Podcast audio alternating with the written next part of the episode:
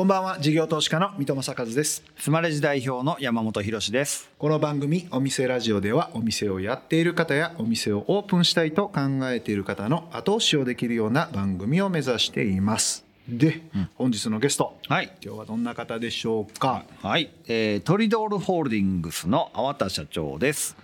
えー、いろんなお店をやっておられるんですけれども丸亀製麺が有名ですかね、はい、知ってました？トリドールホールディングス、うん、知ってあ知ってましたよ。と丸亀製麺が一緒だって知ってました？えっとねもともと知らなかったです。もともと知らないですよね、はい、今日はですね渋谷の、はい。えー、トリドールさんの本社。おしゃれなよ。すごいね。えー、IT 企業のような。ものすごいおしゃれなよ。はい。お邪魔しててスマリさん負けてんちゃいますか？負けてますよ。当たり前じゃないですか。ものすごいその、えーと、おしゃれな、えー、オフィスの会議室の一角をお借りしまして、はい、ラジオ収録をしております、はい。この後株式会社トリドールホールディングス代表取締役社長兼 CEO 粟田孝也さん登場ですさあお店ラジオオープンです。ゲストは株式会社トリドールホールディングス代表取締役社長兼 CEO 粟田孝也さんです。よろしくお願いします、はい、よろしくお願いします。株式会社トリドールホールディングスは皆さんご存知の丸亀製麺が主軸なんですよね、はい、そうなんですね。ですが丸亀製麺という会社ではないと、うん、これトリドールホールディングスってどういうお名前の意味なんですか？これはね私が今からもうほぼほぼ37年前かな、うん、1985年に一番最初に手がけたお店が焼き鳥屋だったんですね、うん、えその時の屋号なんですよ。これ意外と皆さん丸亀製麺さんってなんか鳥取さんうどんのイメージですけど、えー、創業は焼き鳥屋さんなんですよね。そうなんですよね。そういう焼き鳥屋さんを一番最初にこうやられたところの経緯ちょっとお伺いしたいなそうですね。まあそもそもですよ。飲食業に触れ合ったというのがこう大学時代のこのアルバイトなんですね、うんうん当時喫茶店だったんですけどねこうやっていくとね、うん、あ美味しいよとまた来るよってね、はい、なんかお客さんとこうなんかこう触れ合う時間っていうのかな。なんかこう自分が大人になったような気分でで人のために役立ってるのかなとかね。そしてね実際こう売り上げもねちょっと上がっていくんですよ。だからこんな自分でも結果を変えることができるっていうことがなんかこう飲食業って楽しいなって思い出して、うん、まあ、だんだんだんだんやっていくうちにちょっと自分でね、うん、小さな店でもいいからモテたらかっこいいかなってねそういうまあ好奇心的なね、まあ、そういうのがちょっとふつふつと湧いてきてでそこがだんだん日が経つごとにやっぱり自分でやってみたいなっていうねそんな思いに変わってきましたね。そこからもう焼き鳥屋さんを独立してやっちゃおうってなったんですそうなんですよ。まあ神戸の方の喫茶店の方で働いてたんでね当時時給ね、はい、おそらくね400円とか安い、ね、450円時代ですよねあの当時っていうのは。だからここでいくら頑張っても店持とうと思うと相当ね先の話になってしまうのかなと思って。やっぱり今一番自分に足らないものは何なのか。これはもう資金だと、うん、だからお金を貯めることにちょっと集中しようかなということで。で当時もねネットもないし、うん、ねもう本当にあのよく俗に言うスポーツ新聞の求人欄。ありましたね。あね。ね、うん、一番高いお給料はどこかなと思って探して。まあ、宅急便というかそういう運送会社のドライバーが、はいはいはい。まあ、非常に良かったということでしたね。でまああの朝から、まあ、深夜までしっかりとこう仕事させていただいてでしっかりお給料もいただいて、まあ、それはそれで充実した日々だったんだけどやっぱしねこれまで人との触れ合いの飲食業で働いてきてたのに急にこうトラック乗っちゃったもんなんで本当に働いてるだけっていうか。でそういった時に出会ったのがまあ屋台というのかな屋台でもないな軽トラックでね、はい、こうこうそういう独身寮目当てに来てるような赤ちょうちんというか焼き鳥屋さんみたいなね、うん、そういうのが夜な夜なというか、はい、来るわけですよ。そしたらやっぱしね人が美味しくて、はい、そこの店にほんの少し寄らせていただいて、まあ、飲めないお酒を少しいただいて、うん、でまあ焼き鳥をつまんで。それがすごく幸せだったんですよ。でその幸せをかみしめてるうちにそうか喫茶店もいいけどこういうねコミュニケーションを軸とした、まあ、お酒をね媒体としたコミュニケーションが軸とした業態もね、うん、いいよねと思ってなんか自分のパーソナリティでも勝負できるんじゃないかなって思ってね。でまああのー、そこからですねそういう料理を覚えに行ったんですよ。そして23歳の8月ですね、うん。兵庫県の加古川の東加古川ですね、うん、で、えー、3歳から過ごしてまして。やっぱり商売するんだったらやっぱり加古川がいいかなと思って。で加古川の駅近くのガレージがあったんですよね、えー、そこをちょっと借りて、まあ、簡単な改装して焼き鳥屋をオープンしたと、まあ、その屋号が先ほど申し上げた、まあ、トリドールとでその時ねなんかこう嬉しかったんですよ。こんな自分でもねなんかこう店持てた。考えに浸ってましてね。自分の人生これからどうしていこうかと。あじゃあねこんな、まあ、小さな店だけど、まあ、3軒持てたらすごいなってね、まあ、そういう思いもあってねじゃあちょっとこの自分の壮大な当時ね。もう3軒もつだその当時のって言ったらもう 当時がえまだ店オープンする前ですから、まあ、壮大な意味だったわけですよ。でこれはなんとか記したいなと。ということでじゃあ看板に書こうということで、ね目指せ三軒ではちょっとかっこ悪いでしょ、はい、だからまあ3番館っていうねトリドール3番館ということで、まあ、ちょっと自分の夢をこうしたためたというそんな話ですわ。はい、はい、居酒屋そのものっていうのがまだ町にそれほどなかった時代ですね。こう成長していくというその黎明期だったかなというような記憶はありますね。そう考えたら最初の頃からその集客とかで結構うまくいったんですか？うん1日目だけね。友達が来てくれてみたいな。親戚と 友達と1日目は来てくれましたね。でもね、うん2日目から来ないんですよ。これは困りましたね。でも勢いで作っちゃえって感じでマーケティングとか集客とかこっちはあんま考えずにまあやっちゃったに近いんですか？勢いっていうか店さえ出せばお客さんは入ってくるもんだと。ね。あとはいかにお客様をね、砂漠化の方が。そういうことですよね。はいはい、えー、っていうような、まあ、淡い思いというかがあったんですけど鑑みたら経営とか、うん、商売とかそういうものは一切学ばなかったというか、うん、興味すらなかった、はいはい、本当に2日目から全く売れなかったというのはこれ現実で。焦りますよね、うん、まあ資金を貯めたといってもですね一部はやっぱしね、信用金庫からお金も借りてましたし、うん、親からも少しお金も借りてましたんでこれからこのお金を返すためにどうしたらいいのかなというそういうことがね、うん、現実としてのしかかってきましたよね。うん、ですからこの店をどう流行らすかという前にすごくこう後ろ向きな人生を考えてしまった瞬間ってありましたよね。返せなくなる自分みたいな、えー、とにかくそういうところからですね現実を知って初めてどうしたらお客様に来ていただけるかということをねもう本当に真剣に考えましたね。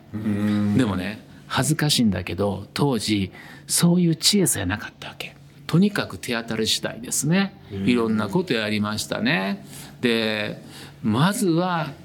お客様と仲良くなることだと思って、たんまに入ってくるんですよ。間違ってお客さんが もう内心ねめちゃくちゃ落ち込んどんですけど、もう一世時代のから元気で あの「いらっしゃいませ」って「今日はたまたまねこんな状況なんですけど」って言いながらいつもは混んでるんですけどねいつもはちょっと大変なんで今日はもう久しぶりにお客様とゆっくり話せますよってね そんなことでたわいもない話もねさせてもらいながらまあそれでもまあね多くのお客様去っていきましたけど ま中にはね、はい、来てくれる方もまあぼちぼち来まして、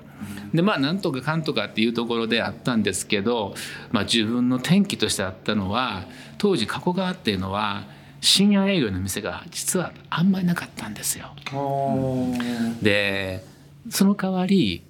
スナックとか、はい、ラウンジとかそういう水商売系のお店は結構たくさん。あって、まあ、そういう店が跳ねた後にまあ、行くとこってね比較的選択肢がなかった。うん、あそうかと。5時開店の12時までは全くお客さん来ないけどここを超えたらお客さん来るんじゃないか。やると来るんですよ。来るんですよ。気が付いたらもう深夜満席ですよ。ええ。まあ、そこでなんとなくこうやってきたかなっていうね。そんな感じでしたね。ええお送りしているのは、えー、青田さんセレクトの一曲、えー、なんでこの曲を選ばれたんでしょうか？そうですね。私が学生時代のアルバイトでまだ喫茶店で仕事をしていた頃かなと思うんですけども店でよくかかってたんですよね。まあ、自分の心持ちとしてはもう飲食業で生きていこうとは決めてるんだけどもねこれまで考えてた人生とは全く違う人生がそこにあったわけで本当にそのまま進んでいいのかなとかね、ものすごい迷いが実はありまして。でそういう混沌とした中でこの切なさで なんか心がごっついね動いたことを覚えてるんですよ。だからこの曲かかってくるたびになんかその時の少しこう悩んでいた自分のこの憂鬱な時期がこう思い出すようなでもそこを乗り切った時にあいろんなことができたんでよかったかなと思ってますよね。ありがとうございます、うん。はい、えー、お送りしたのは郷ひろみさんの哀愁のカサブランカでした。じゃ深夜営業は結構メインになってその次のフェーズっていうのはどういうところでこう変わっていったんですか？これねしばらくはその深夜営業してたんでねある時ですね紫さんとか坪橋さんとか、ね、実は加古川には全くなかったんで、えー、実態としてはよく分からなかったんですね私もあの不勉強で。ででもものすごくもうブームで。うん、でそのブームの核というのが酎ハイ。今でこそねあ酎ハイかって言うけど僕らにとってはねまだ酎ハイという言葉が、まあ、ちょっと一般的ではまだなかったような気はするんですね。焼酎すらあんまり置いてる店もうんどうだったんだろう。あんまり少なかったようなそんな記憶なんですけどね。その酎ハイでこの甘い、まあ、シロップを入れて結構そこに女性客が当時はやっぱしね男社会でしたかね。やっぱりちょっと女性からするとちょっとこう自分たちの居場所じゃないような。確かにな。親父ギャルみたいな言葉もなんかその頃できたようなイメージ、ね、そうですかね。ですからそういった意味では女性本来の方々が楽しむ場所じゃなかったわけですね、はいはいまあ、そういったところに革命を起こしたのがその紫さんとか僕は坪橋さんの貢献かなっていうふうに思うんですよ。でまあ若い女性が一気にその居酒屋市場にですね入ってきて非常にこうブームを作っていったでそれ聞いた時に加古川にそう言ったらそういう店あんまりないよねじゃあ若い女性の方に来ていただけるようなもし店になったら私の店も流行るんじゃないかなっていうふうに考え出してとは言ってもお金もないし改装もできないんで、まあ、ちょっと店のねメニューなんかを変えてみようということで。まあ、今だったらもう当たり前ですけどね、まあ、サラダを置いたり、うん、オムレツを置いたり、うん、ドリンクももちろんチューハイも置きましたけど、まあ都会ではどういうメニューがやってるのかなということでね。実際こう店をしてましたから出ていくわけにいかなかったんで、まあ、いろんなもので情報を集めて、まあ、そういう都会の香りのするような、ね。である時ねパッと我に返ると全員女性だった時があったんですよ。お客さん。全部。まあそんな大きな店じゃないんですけどね。ええ。その時になんかこう時代が変わったような思いがしましてね。なんかこれでやっていけるかなっていうそんな思いがしましたね。それでじゃあ次2号店3号店っていうのはもう店舗よく出ていく感じなんまあ、まあちっちゃい店ですよ。出していくんですけどねでまあ記憶だとその後結構機関道路の大箱っていうか、うんうん、そうですね、結構あの駐車場も多いような大きな店舗がその後なんかこう増えていったイメージでしたそうですよね、うん、駅から徒歩7分ぐらいのところにあのマンションの1階の物件がちょっと小さいんですけどありましてでここで、えー、っとその自分のやる女性ターゲットの店をもっと分かりやすくしようということで、数字おばさんの台所という店にしたんですよ。実はやってることは全く変わらず焼き鳥なんですけどね、焼き鳥とそういう創作系のメニューなんですけどね。まあね南欧風というか、南欧風が何かも分かってないんですけど、まあ、そんな感じの店作ろうよっていうことで、ちょっとこうレンガをあてがったりしながらね神戸三宮でカメラ見る店をね真似してねこれはまあそこそこ当たりました。えー、オープンからですね。で、駅から少し離れてましたんで、まあ、私はてっきり駅から歩いてきていただいてるのかなとか、うん、まあ、駅に向かって帰る途上なのかなと思ってたんですけどもある時ですね警察がですね路上駐車を取り締まりに来てたんですよ。はい、であるお客さんが「あ路上駐車来てる」って言って出て行ったんですよ。ほんだら全員出て行ってもたんですね。カップルで来てましたから皆さん。だからどちらかが飲んでどちらかが運転してっていうことで。で分かったのはそうかとみんな車で来てるんだ。車を飛ばしてまで来るというそういう認識なかったわけですよ。なるほど。ずっと駅前だったから駅から降りた乗り降りの人が流れてくるぐらいのイメージそうそれねじゃあうちの証券っていうのは意外と広いんじゃないかなっていうふうに思い出したんですよ。でね駅を中心に物事を考えなくてもいいんだと、うん、なんか郊外で店を出しても場所さえ認知いただけるとお客様は集まってくるんだと、うん、まあ、そういうふうにね、まあおしくまあ、お客様に教えてもらったわけですよね。うん、でそんな時に郊外っていうのはもうファミリーレストランが実はもう一巡したような状況で、まあ、ポツポツと撤退案件なんかもあったりしたような時代ででたまたまそういった物件に遭遇してですねあの店を出したところこれは大ヒットなんですね。はい、あのご家族で、あの食事に行ける店っていうのが実はファミリーレストランぐらいで、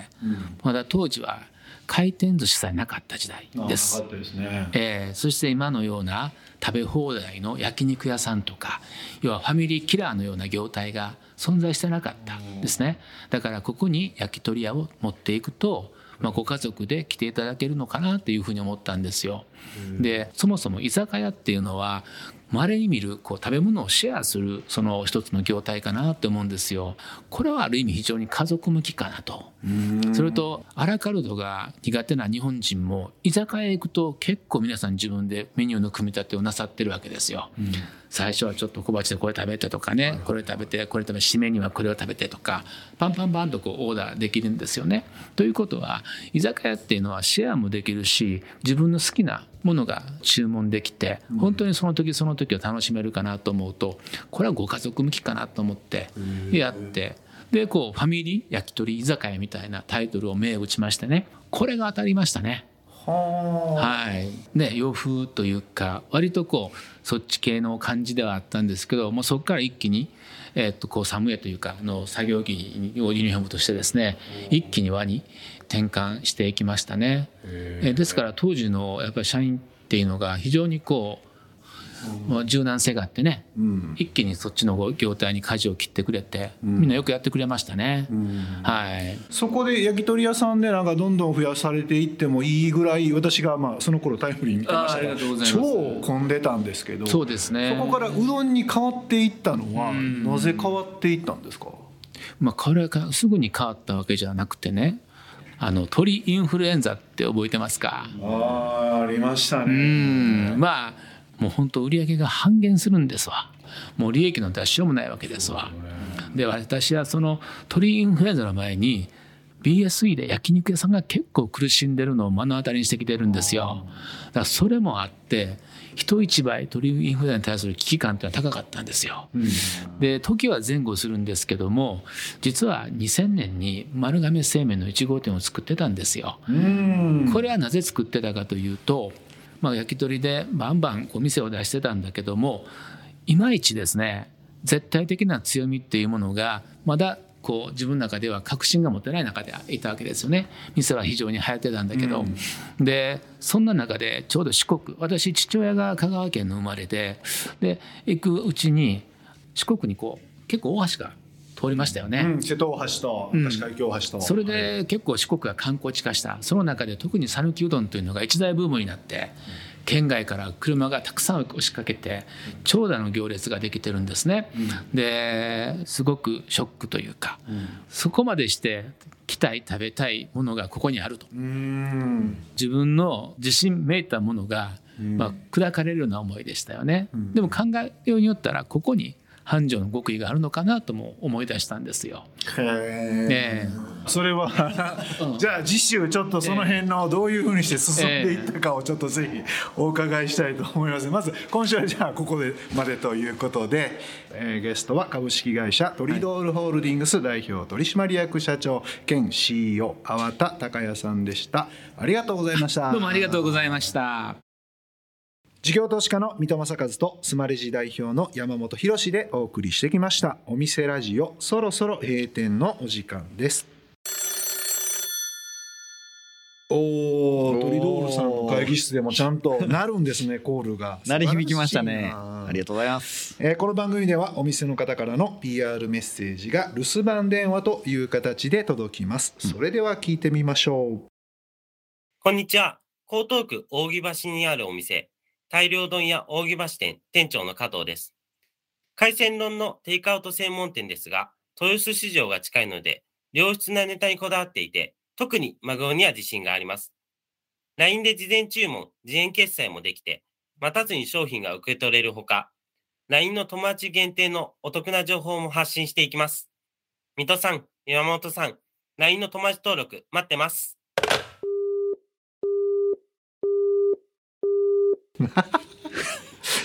あの、はいはい、あれですね、はいはい、最近お店 PR の人が、はい、あの水戸山本が来ないことをもう理解していて 少なくとも LINE の登録だけでもちょっとねそのぐらいだらできるやろうと。っていうふうにいや僕も思いました。ちょっと今メッセージが変わりましたね、はい、こっち側にあの寄ってきてくれてますね、はい、新しい勧誘の仕方でねいい寄り添ってくださるラジオ番組、はい、それがお店ラジオということで